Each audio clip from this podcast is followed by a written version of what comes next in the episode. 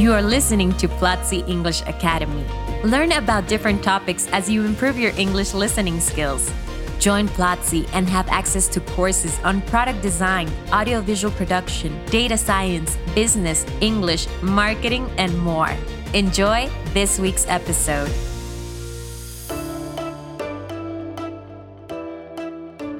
Welcome everyone to Speak English, a podcast by Platzi English Academy.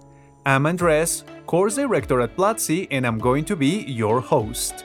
Remember to go to platzi.com slash speak and take this week's free class.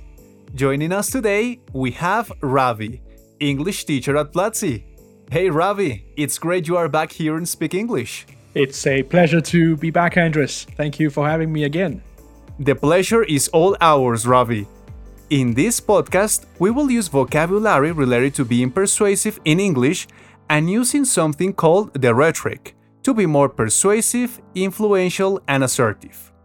But before we get started, let's review some of the vocabulary we will use in this episode. Okay, so the first word is ancient, which means belonging to the very distant past or no longer in existence. Let's go with the next rhetoric. The art of effective or persuasive speaking or writing, especially utilizing figures of speech and other compositional techniques. Right, the third one is root, the basic cause, source, or origin of something.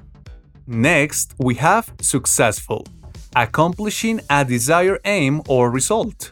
And the last one is persuasive, good at persuading someone to do or believe something through reasoning or the use of temptation.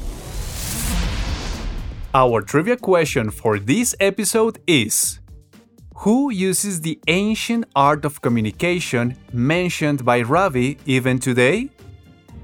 A. Academic scholars, B. English teachers, or C. Successful leaders and politicians. Stay tuned to find out the answer. Well, Ravee, let's get started by talking about the need for being persuasive in English. What can you tell us about that?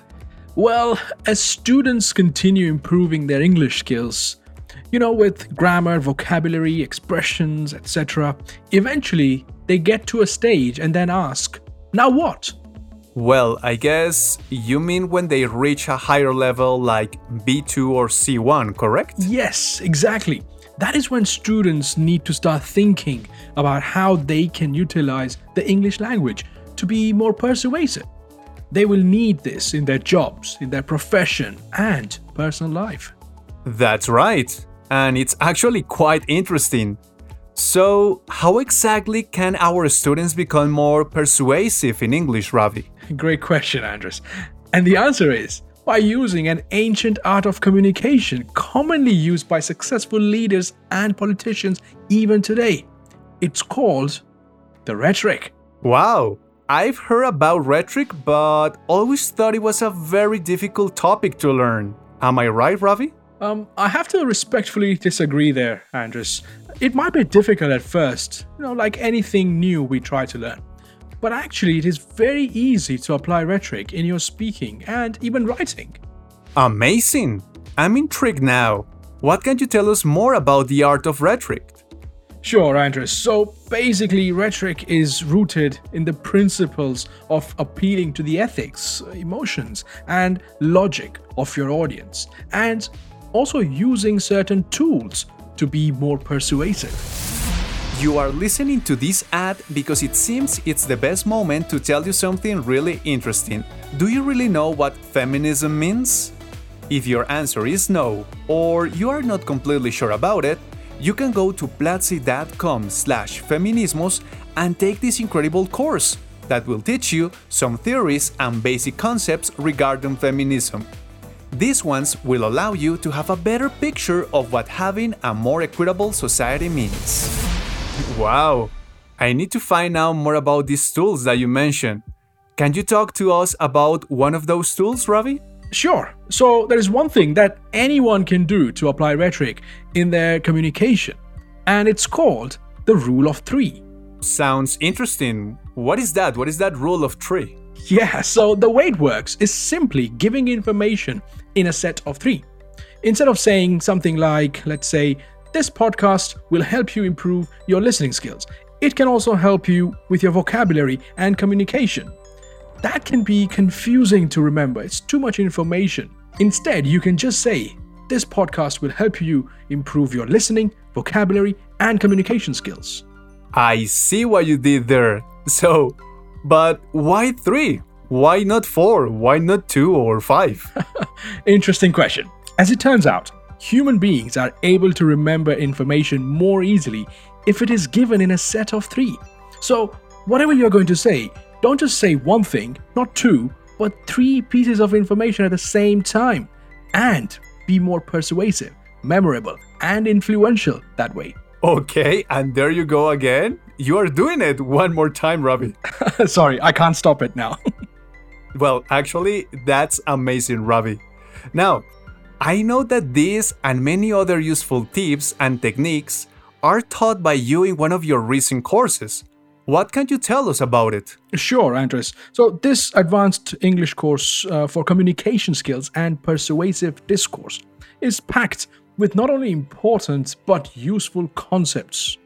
Students will learn more about rhetoric and some useful rhetorical tools that they can use in their communication.